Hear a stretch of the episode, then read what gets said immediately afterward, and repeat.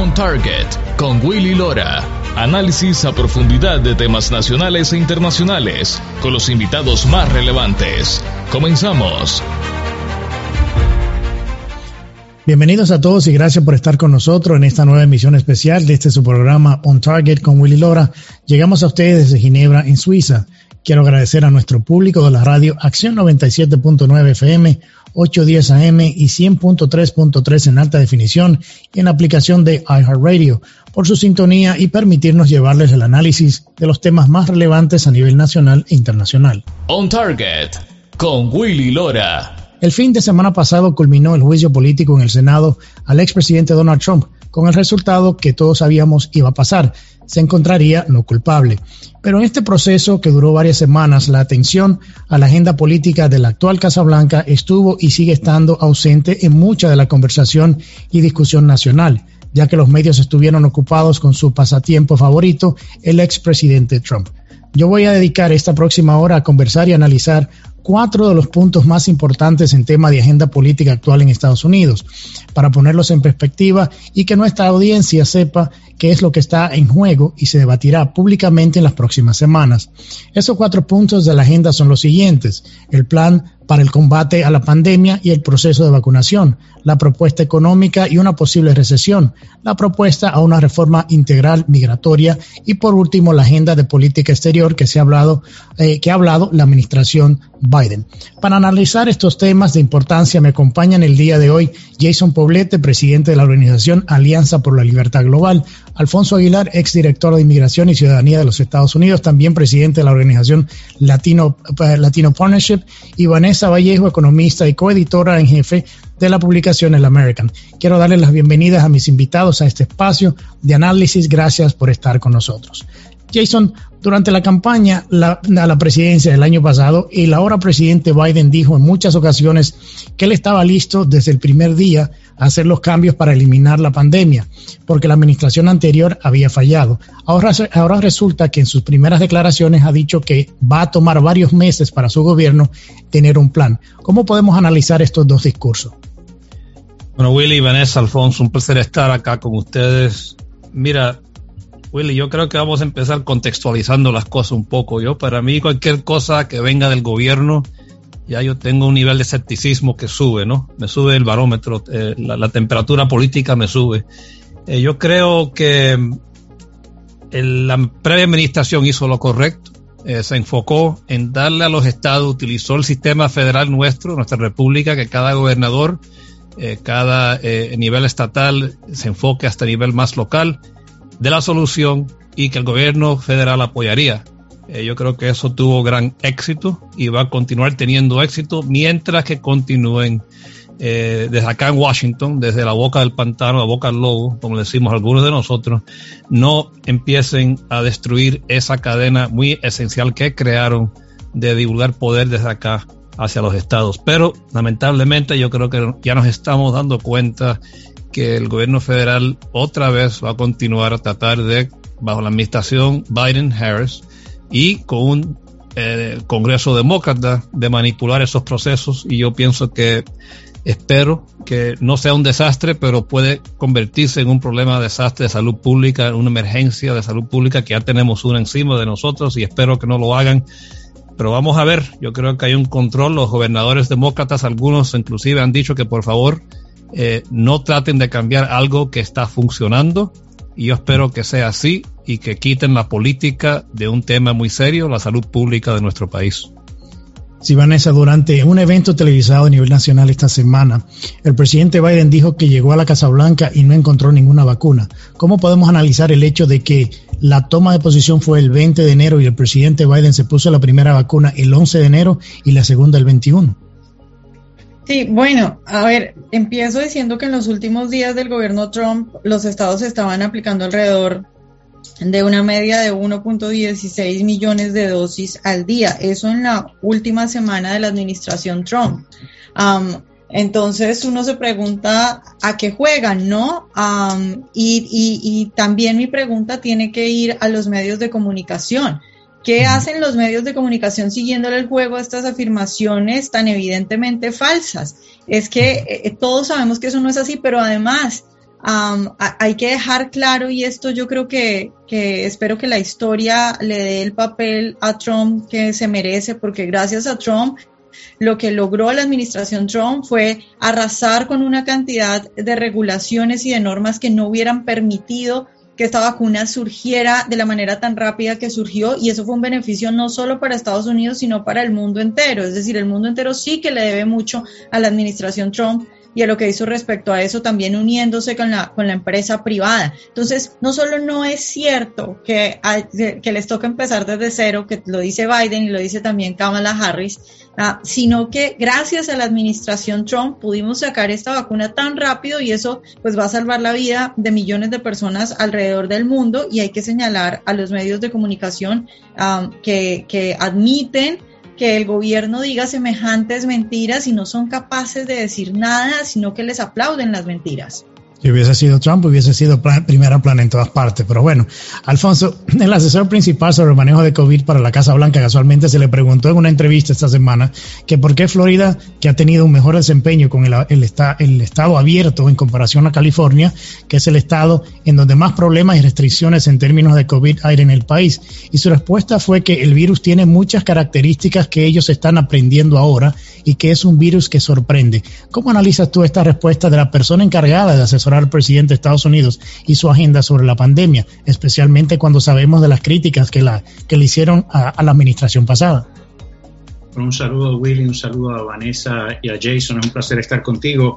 Eh, imagínate si un funcionario de la administración Trump hubiera respondido de esa manera, la prensa le hubiera caído encima inmediatamente. Eh, pero francamente están diciendo la verdad, lo que el presidente siempre dijo, eh, el presidente Trump, que es difícil anticipar eh, cómo se va a ir eh, desarrollando este virus. es una realidad. Mira, ¿tú sabes cuál es el plan de la administración Biden para atender el virus? Es el plan del presidente Donald Trump.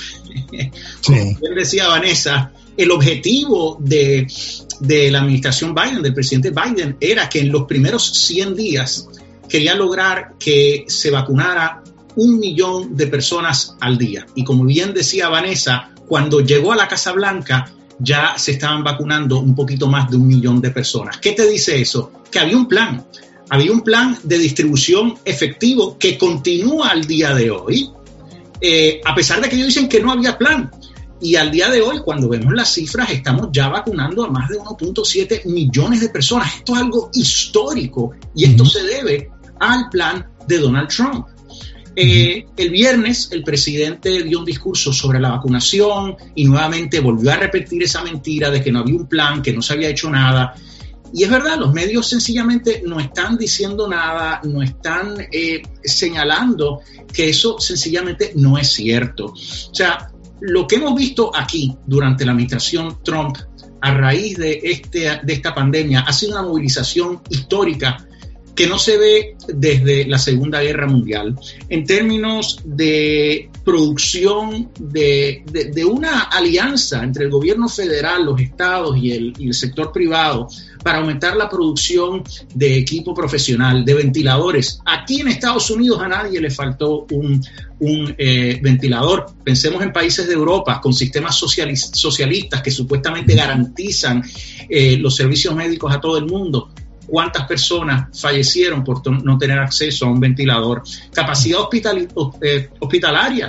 Aquí todo el mundo tuvo acceso a, servicios médicos, se atendió rápidamente. Y finalmente, el proceso histórico de, incentivar la competencia para que estas compañías farmacéuticas eh, producieran no una, sino dos, tres vacunas eh, que, como hemos dicho, ya se están eh, distribuyendo ampliamente. Esto es una historia de éxito.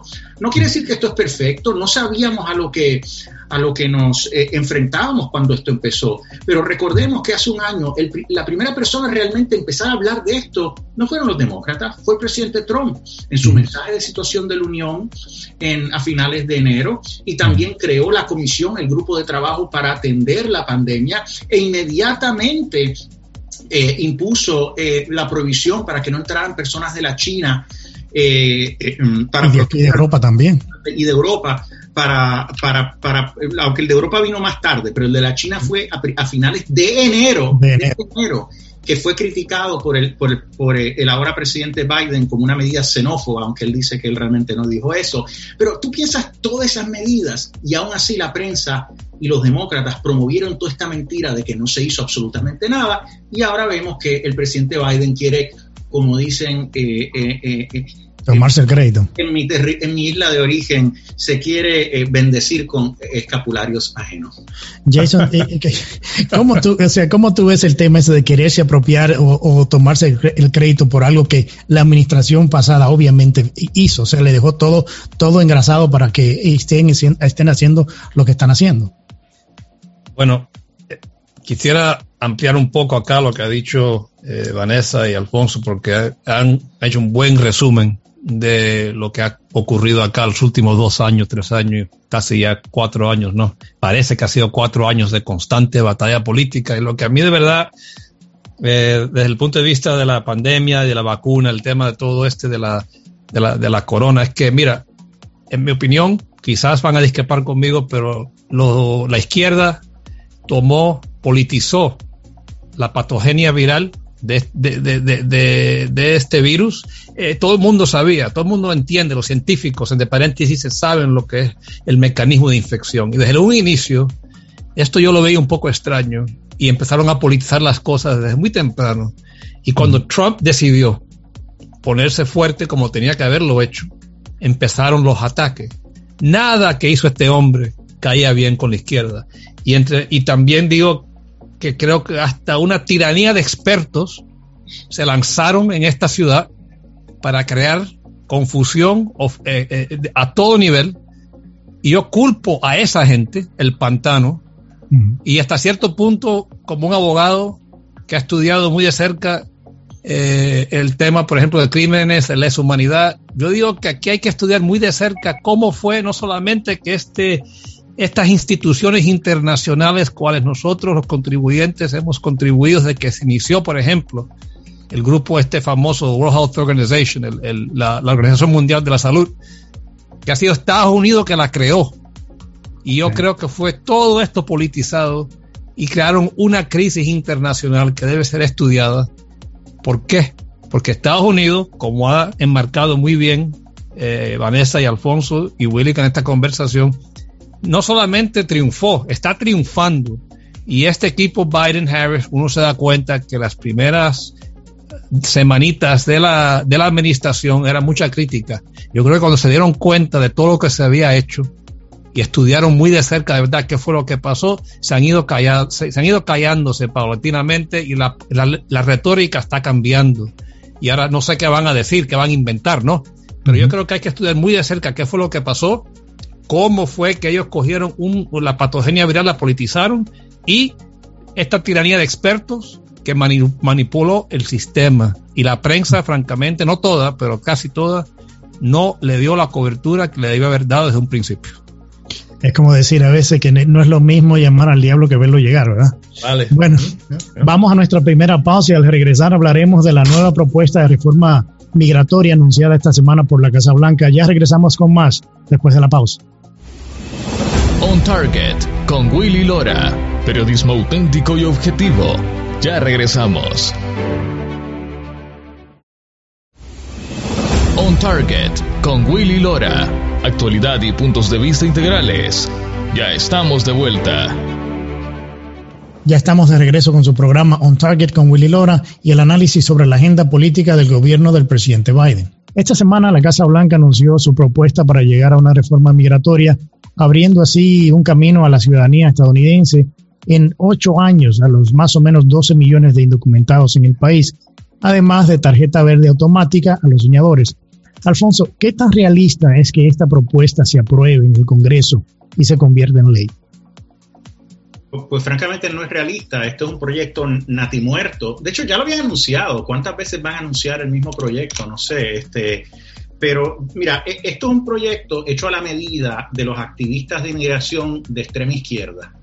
Eh, aquí no hay un esfuerzo para tratar de legislar. Eh, esta administración es curioso porque ya lo vemos en apenas cuatro semanas, es muy parecida a la administración Obama. Que era incapaz de trabajar con eh, el liderato republicano para crear consensos para legislar sobre temas de envergadura. Este presidente en cuatro semanas apenas ha hablado con el liderato republicano del Congreso. Entonces, en un tema como este, él suelta este proyecto, lo anuncia con un sinnúmero de regalías a los grupos de izquierda sin haber consultado con ningún republicano. Entonces, la única manera de lograr una, solución a este tema difícil de inmigración es con un consenso bipartidista. Y eso sencillamente no existe. Y, va a ser imposible conseguirlo porque cuando hablamos de reforma migratoria siempre hemos hablado de la importancia de la seguridad fronteriza. Y desde el primer día este presidente ha estado desmantelando medidas de seguridad a lo largo de la frontera, medidas de, para hacer cumplir la ley de inmigración que son necesarias para disuadir que personas vengan de América Central a través de México hasta la frontera, creando una crisis humanitaria en la frontera y al sur de la frontera. Eso no es humanitario. Hemos escuchado a la secretaria de prensa del presidente Biden decir que él está creando un proceso de migración, un sistema de migración humano y moral. Lejos de eso, el incentivar a que personas pobres y humildes vengan desde Centroamérica en un viaje sumamente peligroso a nuestra frontera sur, con la esperanza de entrar ilegalmente o de pedir asilo cuando la mayoría de ellos no tienen un reclamo legítimo para pedir asilo, es cruel. Más del 80% de las mujeres son víctimas de acoso sexual, de violación. Nuestra frontera sur se ha convertido en un hub, en un centro de transbordo para el tráfico sexual y el tráfico de niños. Estos movimientos masivos facilitan el tráfico sexual, el tráfico de niños y hay que condenarlos. Y francamente, lo que está haciendo esta administración es inhumano. Yo creo que sencillamente no hay ambiente. Esto es solo para eh, complacer a esa base de izquierda, que francamente, una, un último comentario, la, la secretaria de prensa dijo, y esto llama la atención, que la política migratoria del presidente Biden respondía a la agenda de equidad racial. Y yo casi, me caigo de la silla. ¿Qué quiere decir eso? Que van a utilizar la inmigración como una herramienta de ingeniería, reingeniería social para, para balancear la población de alguna manera y movernos hacia la izquierda. O sea, eso asusta. Claro, claro. Jason, basado en eso que está diciendo Alfonso, o sea, leyendo un poco lo que sabemos de la propuesta, que, o sea, repito, no, no, se habla en la propuesta, como decía Alfonso, eh, de ningún tipo de seguridad fronteriza, o sea, no, no, no solo un incentivo de llegar a, de, manera irregular a Estados Unidos o disminuir el tráfico de humanos en, en, la frontera, pero encima de eso, tú que también estás en Washington, en el mismo Congreso los demócratas perdieron 15 escaños en la Cámara, lo que los hace muy vulnerables a pasar cualquier cosa en la Cámara de Representantes y acordar de que el año que viene también hay elecciones congresionales, ¿verdad, Jason? Es un buen punto y para continuar ese hilo, eh, creo que es muy importante recalcar algo que yo no creo que en Estados Unidos hay problema de migración.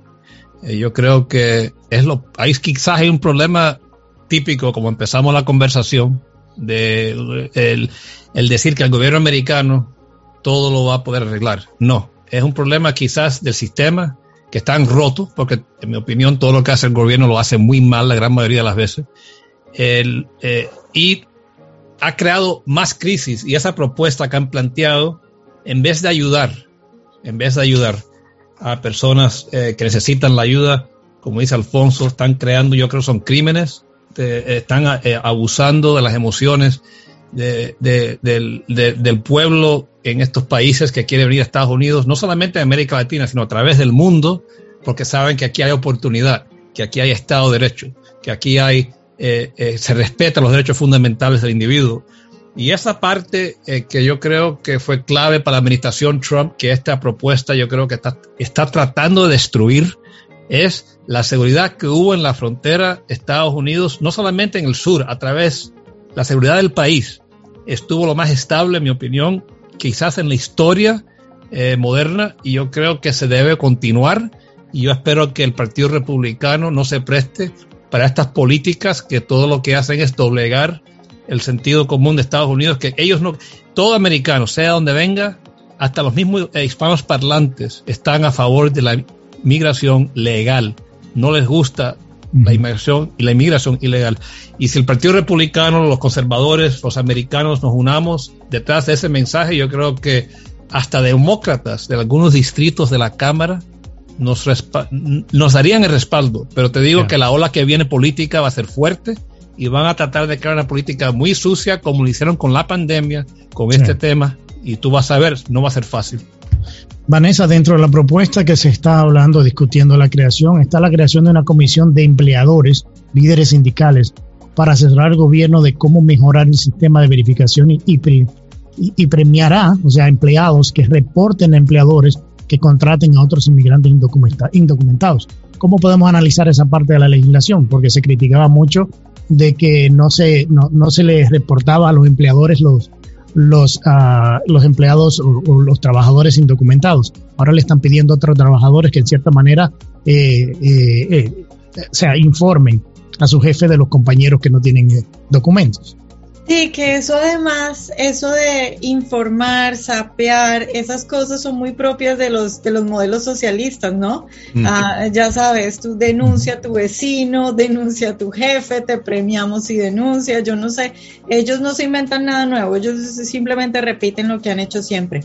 A ver, a mí me parece que aquí hay dos cosas fundamentales. Una es que hay un efecto llamada, como ya lo han dicho a Jason y Alfonso, hay un efecto llamada de, ok, vamos a facilitar, eh, vamos a dar, a regularizar a todo el que venga, entonces se empiezan a armar caravanas en Centroamérica, la gente empieza a creer que va a venir acá y va a entrar súper fácil y que acá todo lo va a tener súper fácil. Entonces, ese efecto llamada por un lado que, ojo, muchos de los migrantes no estamos hablando solo de los migrantes que, que, pasan el charco, como se le dice popularmente, sino el migrante que viene con visa y se queda luego de manera ilegal, ¿no? Y ahora creyendo que Biden le va a dar eh, eh, papeles a todo el mundo, pues están incentivados a, venir y quedarse acá de manera ilegal, así entren de manera legal. y entonces toda esa gente que entra, eh, primero hacen ese efecto llamada y luego empiezan a sacar cosas como esta de impedirle a la gente que viene a trabajar. A ver, yo diría que lo sensato sería que pongamos una reforma migratoria, trabajemos en una reforma migratoria que permita una migración ordenada y que la gente venga acá a trabajar y a crear riqueza, no a chupar la riqueza de la gente que trabaja, ¿no? Ya una vez la gente acá no le puedes prohibir trabajar poniéndole trabas como estas y haciendo que la gente se denuncien entre ellos además. Si algo bonito tiene Estados Unidos, que los demócratas poco a poco lo, lo han ido menguando y que quieren acabar con eso, pero si algo bonito tiene Estados Unidos es que le permite al migrante trabajar y no lo trata como o como um, el discapacitado al que hay que darle todo, ¿no?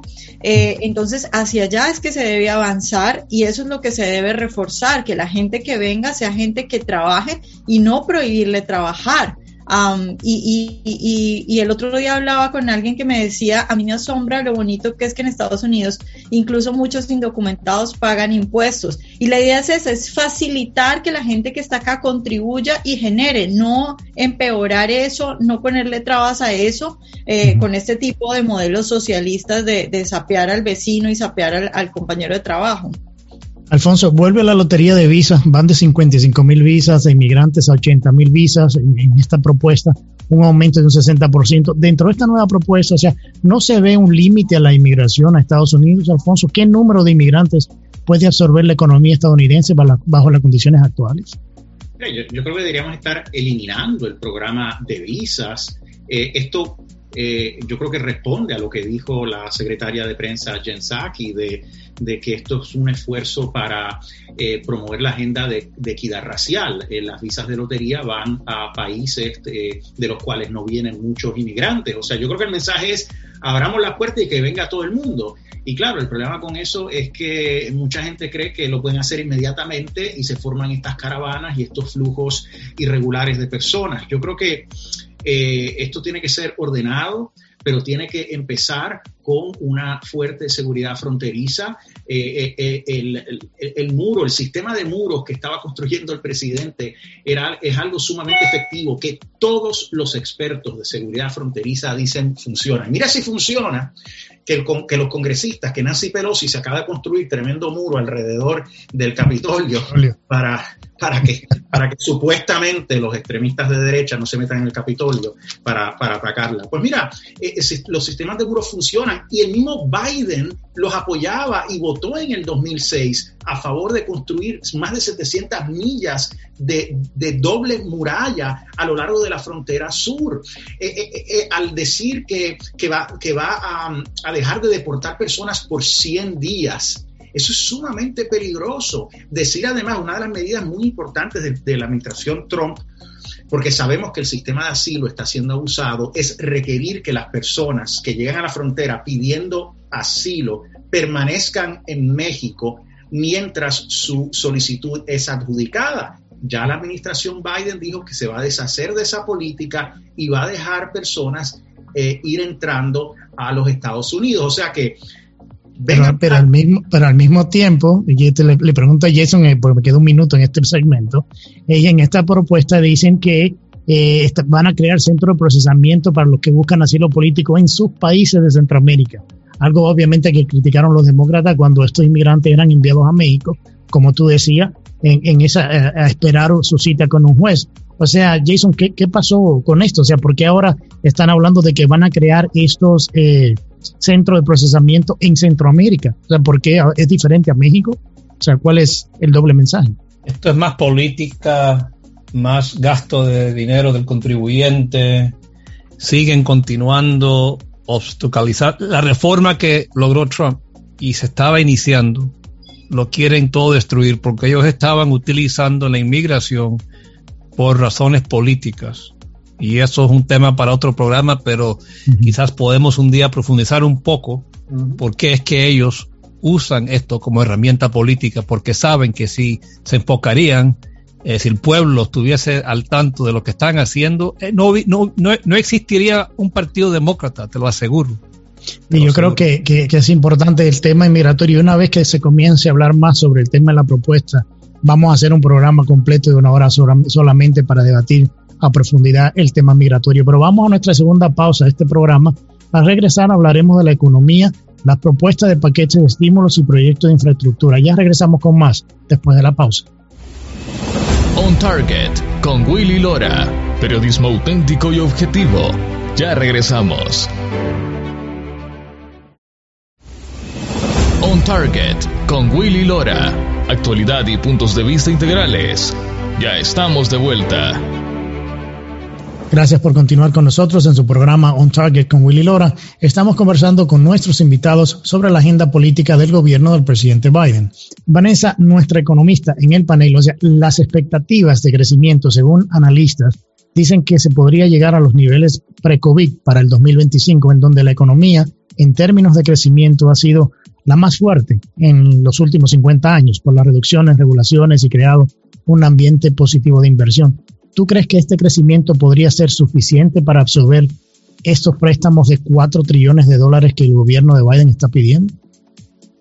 Yo creo que es una visión muy optimista de la situación. A ver, eso depende de muchas cosas, ¿no? Que cómo vaya a estar la economía depende de muchas situaciones. Por un lado, por ejemplo, algo fundamental son los impuestos. una economía con bajos impuestos es una economía que tiende a crecer porque resulta que permite al sector privado salir adelante. El sector privado es el sector generador de riqueza y por lo tanto, pues es una economía que crece. Ahora, si yo veo lo que planea hacer Biden, él está obsesionado con echar para atrás la histórica reforma que consiguió el presidente Donald Trump de disminución de impuestos y está obsesionado con ponerle impuestos, dice él, que solo a los más ricos, ¿no? recordar Lo cual obviamente no es, no es, real. Recordarle a la gente que, que, que claro, que los impuestos siempre los terminan pagando sobre todo las clases media, la clase media y la clase baja. Los más, los más ricos no se ven afectados por este tipo de cosas, no en mayor medida. Es decir, eh, ya saben esa frase famosa de la mejor política social es la creación de empleos. Si tú subes los impuestos, quiebras una economía, quiebras empresas, el más perjudicado es aquel que se queda sin empleo o aquel consumidor que ve que los precios de los productos suben y ya no puede comprar lo mismo que antes.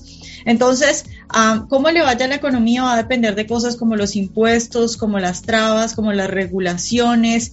Ah, y yo lo que veo es un gobierno de Biden, es decir, unos próximos cuatro años con impuestos y con regulaciones yendo hacia ese camino. Habría que ver qué pasa en este tiempo, pero me parece a mí demasiado arriesgado eh, crecer la deuda de esta manera. O sea, estamos hablando de que se espera que para el 2031 la deuda supere el, el 100% del PIB, que, que esté en 102%. En 102%. E, eso es demasiado. Entonces, decir eso es como si yo hoy estuviera muy mal, como si cualquiera de nuestros oyentes eh, eh, economía básica, está muy mal, está en una situación difícil en su casa y decide endeudarse y gastar como loco porque cree que en unos años va a tener dinero y empieza a gastar como loco. No, pues cuando uno está mal, ¿qué es lo que hace? Pues uno empieza a ahorrar, ven qué cosas puede ahorrar y, sabe que tiene tiempos malos. Entonces, los gobiernos actúan, por supuesto que, que sacándole plata a la gente, eh, esto de la deuda, de incrementar la deuda es es pan para hoy y hambre para mañana. Claro, Biden está contentísimo. Ah, deuda, emitamos dinero y vamos a dar subsidios. Claro, eso es bueno para él, pero ¿es bueno para los americanos? No, no es bueno para los americanos, porque uno cuando está mal en su economía no se endeuda como loco ni empieza a gastar como loco, todo lo contrario. Claro, claro. Alfonso, el, Financial Times eh, catalogó el plan de económico del presidente Biden como uno que no refleja propuestas presupuestarias responsables que bajen el déficit, sino como una propuesta muy arriesgada de muchos gastos, más préstamos, eh, llevando a ser, como dice, como dijo Vanessa, como dice la publicación, un gran experimento fiscal, conociendo dónde estamos ahora a nivel de un déficit muy alto por la pandemia. Ah, está, está, está la administración jugando con, con un fuego económico muy peligroso. Sí, claro, claro que sí. Mira, eh, yo digo que este presidente es el, presidente accidental. Él no hizo campaña y ganó las elecciones. No ha hecho nada para eh, responder a lo del COVID y va, se va a vacunar todo el mundo y va a acabar la pandemia. Y con la economía inicialmente, porque el presidente Trump, recordemos que, cree, que fortaleció los fundamentos de la economía a través de un proceso de, de reglamentación sin precedentes y su reforma contributiva. Eh, yo creo que en la medida que la gente, que se vaya reabriendo plenamente la economía y la gente vaya saliendo, vamos a ver un boom económico inicial que, y podemos, y es posible que regresemos a esos números previos a la pandemia, pero que se entienda, es un boom económico del presidente Trump. Eso claro, él se va a tratar de llevar el crédito. Ahora, como bien decía Vanessa. En la medida que vayan pasando los años, quizás de aquí a dos años, quizás a tres años, en la medida que él vaya imponiendo sus regulaciones al sector energético, por ejemplo, que ha sido una punta de lanza en, el milagro económico eh, del presidente Trump, ya vimos cómo eliminó eh, de una firma eh, el, oleoducto de Keystone, eliminando miles de empleos relacionados al, al oleoducto eh, y empleos relacionados, de industrias relacionadas a la construcción del oleoducto. Entonces yo creo que en la medida que él vaya imponiendo esas regulaciones, en la medida también que él deje que desaparezcan los recortes, que no renueve los recortes contributivos del presidente Trump que beneficiaron tanto a la clase media, porque recordemos que el milagro económico de Trump benefició sobre todo a la gente trabajadora en la medida que pase eso, pues vamos a ver una economía que va a crecer inicialmente rápidamente, pero se va a empezar a estancar o incluso a decrecer, eh, teniendo más personas regresando a, recibir prestaciones sociales. Eh, y ese es el problema. Cuando tenemos un gran potencial, el presidente Trump nos lo ha demostrado, este hombre con sus políticas económicas lo que va a hacer es volvernos, volver a un sinnúmero de gente trabajadora, porque al final lo que queremos del gobierno federal es que ayude, que facilite que se creen, como bien decía Vanessa, buenos empleos, bien remunerados y que la gente deje de depender del gobierno. Pero eh, las políticas lo que van a llevar tristemente es que desaparezcan empleos y que la gente regrese a depender eh, del gobierno. El, gran gobierno papá. Jason, el artículo también del Times señala que solo el paquete de estímulo del COVID de casi 2 trillones de dólares es lo suficiente preocupante para lo que en una, es, una preocupación económica en medio de una economía media cerrada. Y encima de eso están pidiendo dos trillones más para proyectos de infraestructura. De este plan fallar, los analistas predicen que esta sería una catástrofe económica que solo se podría comparar con la catástrofe económica de la reinflación de François Mitterrand en Francia en el 81. ¿Estás de acuerdo con este análisis? Bueno, yo no soy experto en ese tema económico, así que a mi colega eh, quizás ella, pudiese, pudiese profundizar un poco, pero sí voy a decir que yo estuve opuesto, y esto quizás no muy popular, a los primeros dos o tres planes de estímulos que se hicieron el año pasado. Eso de regalar dinero por nada no estimula nada. Ese dinero se guarda, nada se gasta. ¿eh? Eso de estar regalando dinero. Y ahí hay un plan muy siniestro que espero no, no surja. Ya están los demócratas hablando ahora de un plan de salarios universales, ¿no? De regalar dinero por hacer nada. que, que es otra serie de, de, de, política socialista eh, o socialismo puro, ¿eh? Robando de uno para quitarle a otro un grupo, quitarle a otro. Pero para mí el peligro claro y presente para Estados Unidos, no solamente los últimos cuatro años, yo diría los últimos 15, 20 años, es esta deuda externa que tenemos nosotros, que tenemos que buscar la manera de ahorrar contrarrestar, eliminar regulaciones como hizo Trump, eliminar agencias federales, devolverle el poder a los estados, a las familias, a los contribuyentes, porque este despilfarro de dinero no puede continuar y yo temo una crisis económica. Si empieza la inflación, si esta pandemia no se resuelve, van a haber muchos problemas económicos, mucho desempleo y regalando dinero por hacer nada no va a estimular absolutamente nada y todo republicano se debe oponer a este estímulo, pero no lo van a hacer, te lo aseguro, no lo van a hacer. Vanessa, como le decía, le hacía la, pregunta a Jason, o sea, los analistas por lo menos predicen que en el ah, que de fallar este, este, proceso, de, refinanciamiento podría llegar a, o se podría comparar con la catástrofe económica ah, que decía François Mitterrand en Francia en el 81 y al mismo tiempo esa preocupación ya aquí en, Europa, eh, ven este endeudamiento tan alto que quiere tener este gobierno y de qué manera podrían estos ser afectados de tomar este mismo tiempo de tipo de acción, de acciones económicas. Ya aquí en Europa hay bastante preocupación. Bueno, es que definitivamente, ya repito la cifra, estamos hablando de para el 2031 una deuda que supera el 100% del PIB, es decir, una deuda más grande que toda la economía eh, del país. Eh, eso es una locura y obviamente preocupa a los otros países porque, ojo, claro, Estados Unidos es un país muy poderoso, pero eh, pues cuando el, que te está debiendo empieza a tener estas cifras, pues ya uno por lo menos empieza a sospechar. Pero también debe preocupar a, los americanos, pues sobre todo a los americanos. Y, acá hay problemas, hay, dos problemas fundamentales referentes a esto.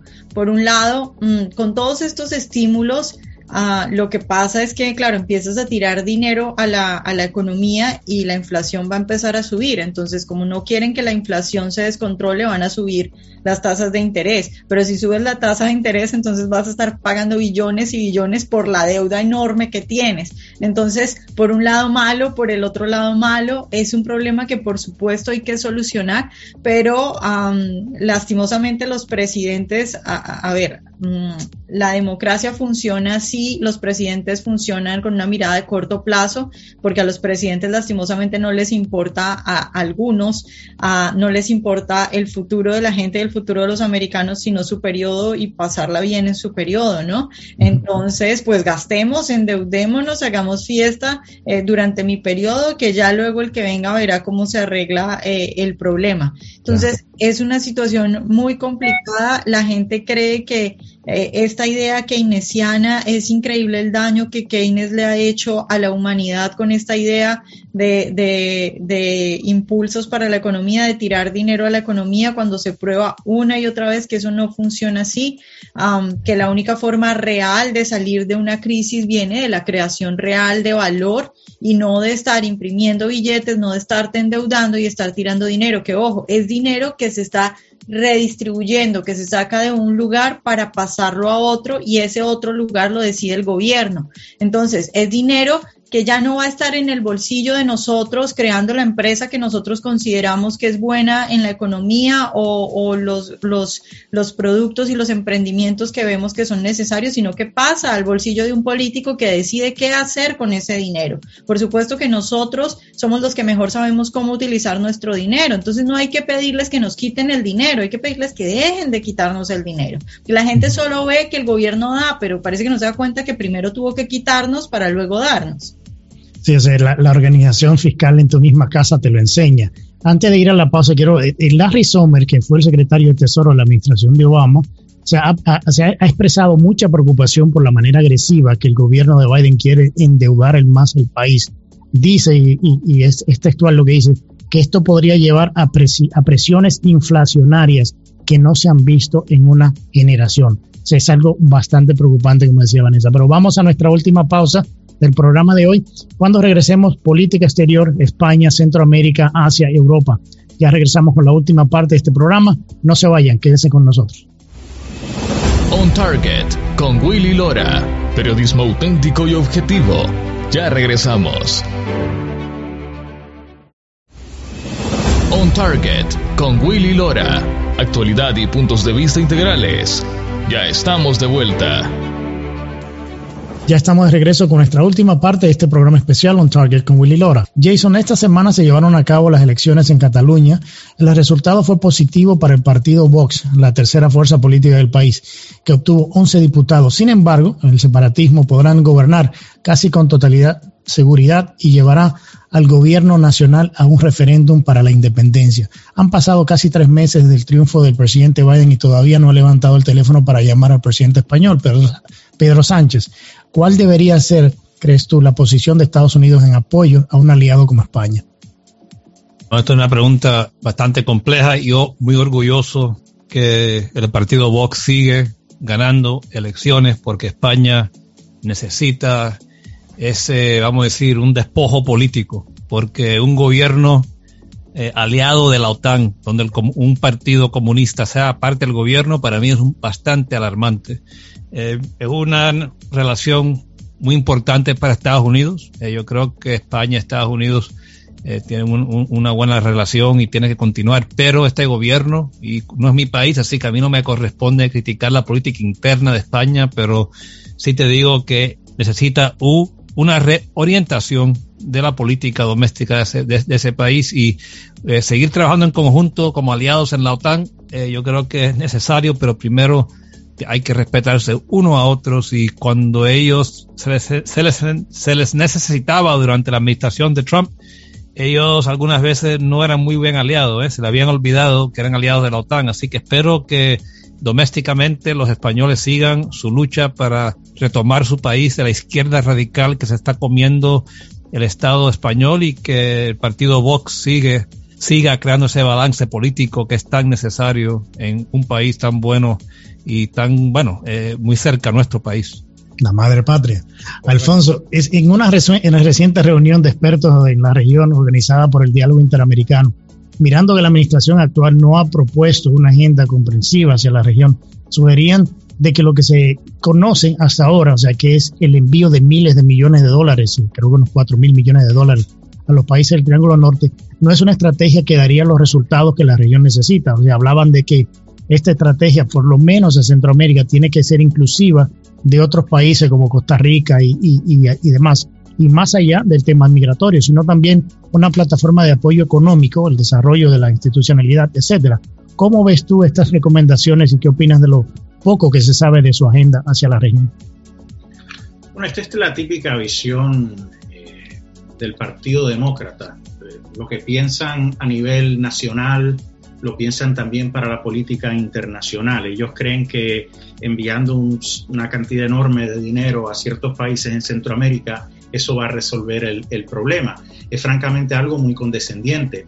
Primero que nada, vamos a, reconocer algo. Eh, la única manera de que El Salvador, Honduras y Guatemala, que son los países de donde proceden la mayoría de los, de los migrantes que están viniendo ahora a nuestra frontera sur, eh, para que esos países se estabilicen y, se saneen eh, los, los sistemas gubernamentales y judiciales, eso primero que nada tiene que ser una decisión de los salvadoreños, de los guatemaltecos y de los hondureños. Nosotros tenemos, firmamos un, acuerdo de libre comercio entre administración Bush con ellos, que ellos parece que no han aprovechado.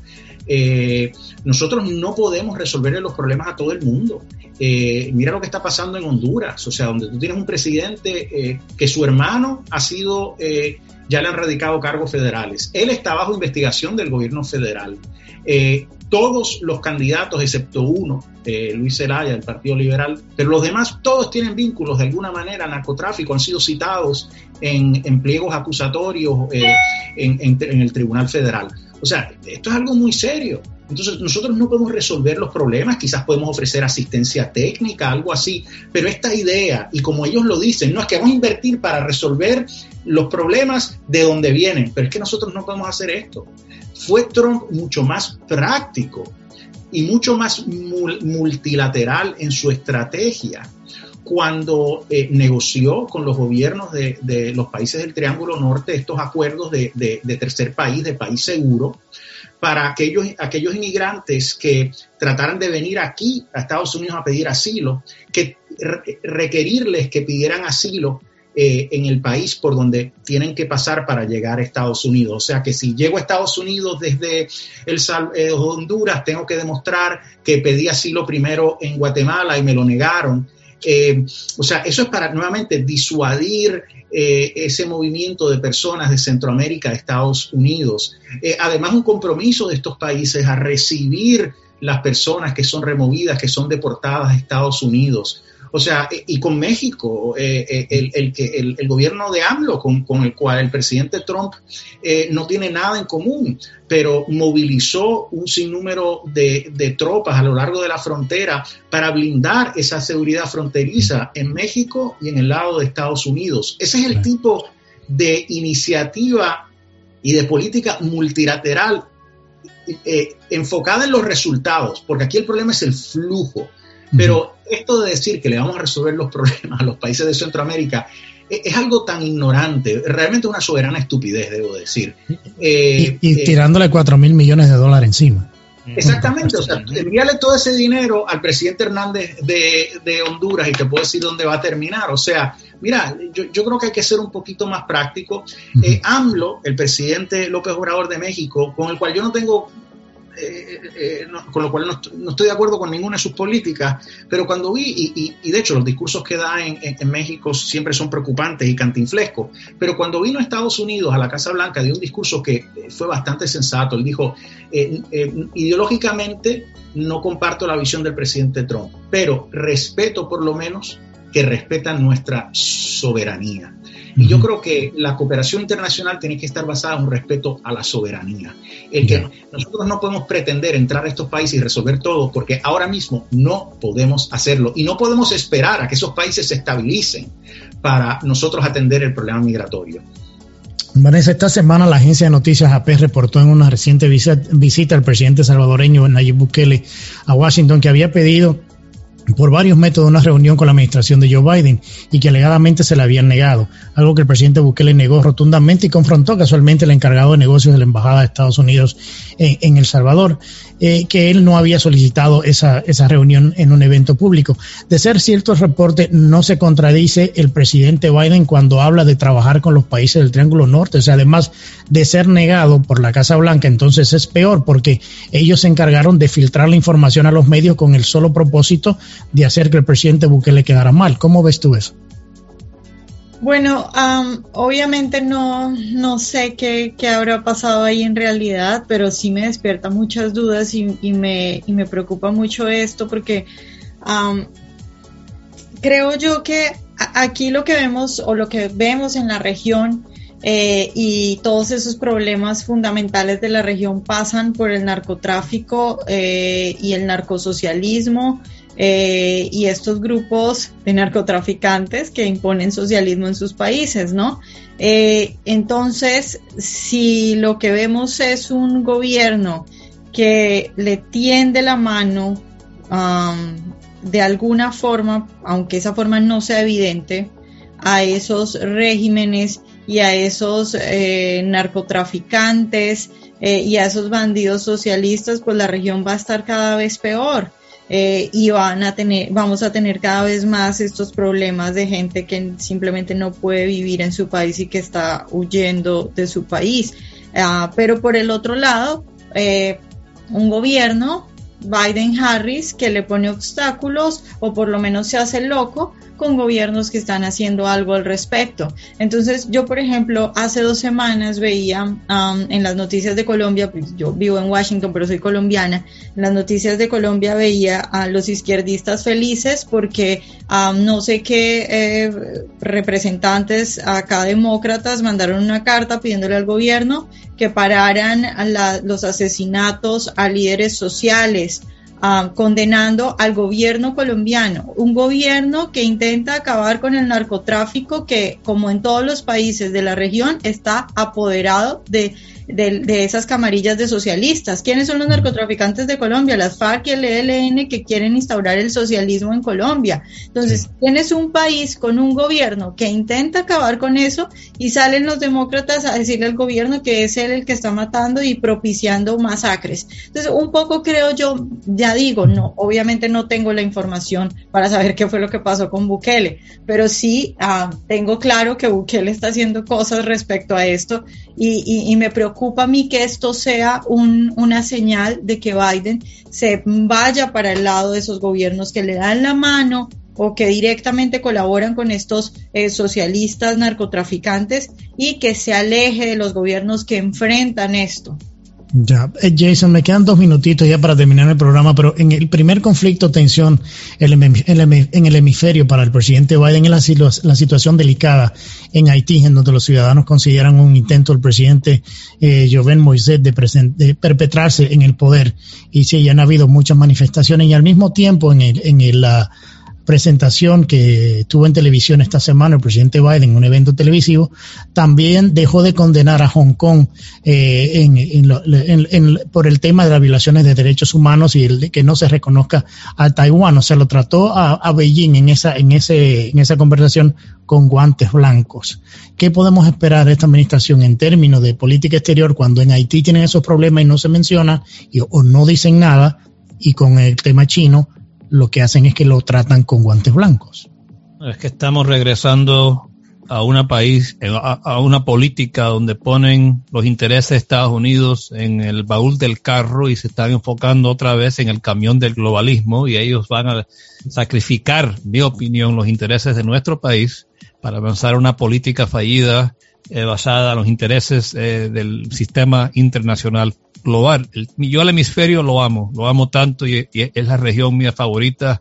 Eh, hay cosas aquí tan buenas y lo que hay que hacer es empoderar a esos pueblos, olvidarse de los políticos y buscar líderes buenos que estén enfocados en su país y empoderar su país y no estar buscando el apoyo ni las limosnas de Washington. El problema de Haití no es de dinero.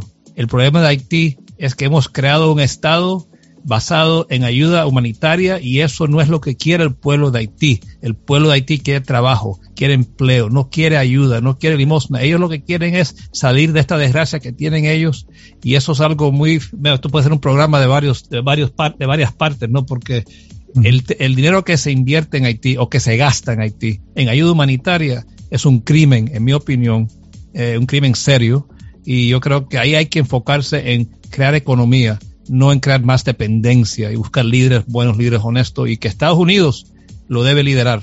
Pero no, yo creo que con esta política que viene va a ser una política de, la élite aquí en Washington, la política del pantano y, yo creo que hay que contrarrestarla y yo creo que prepárense, que vienen cosas buenas del equipo Trump, eh, del nuevo partido republicano que se está reorganizando y que va a reenfocar un poco estos temas. Sí, es interesante en el tema haitiano, un dato que le quiero dar a la audiencia es que Haití ha sido el país que más dinero en ayuda internacional ha recibido en la historia y es el país todavía que sigue siendo el país más pobre eh, de todo el hemisferio. Entonces llegamos aquí al final de este programa especial en donde analizamos cuatro temas de mucha importancia dentro de la agenda política del gobierno de Biden, las cuales no se han podido discutir por el tema del juicio político al exmandatario Trump. Quiero darle las gracias a Jason Poblete, presidente de la organización Alianza por la Libertad Global, Alfonso Aguilar, exdirector de Inmigración y Ciudadanía de los Estados Unidos, también presidente de la organización Latino Partnership, y Vanessa Vallejo, economista y coeditora en jefe de la publicación El American. Les agradezco muchísimo que me hayan acompañado en esta hora. Y a nuestra audiencia les agradecemos la atención y su tiempo a este programa especial y los invitamos a que nos acompañen la próxima semana con otra entrega más de On Target con Willy Lora. Y recuerda, es duro fracasar, pero es todavía peor no haber intentado nunca triunfar. Que pasen un excelente fin de semana. On Target con Willy Lora. Gracias por su compañía. Escúchanos nuevamente en nuestra próxima entrega en Radio 97.9 FM en iHeart Radio.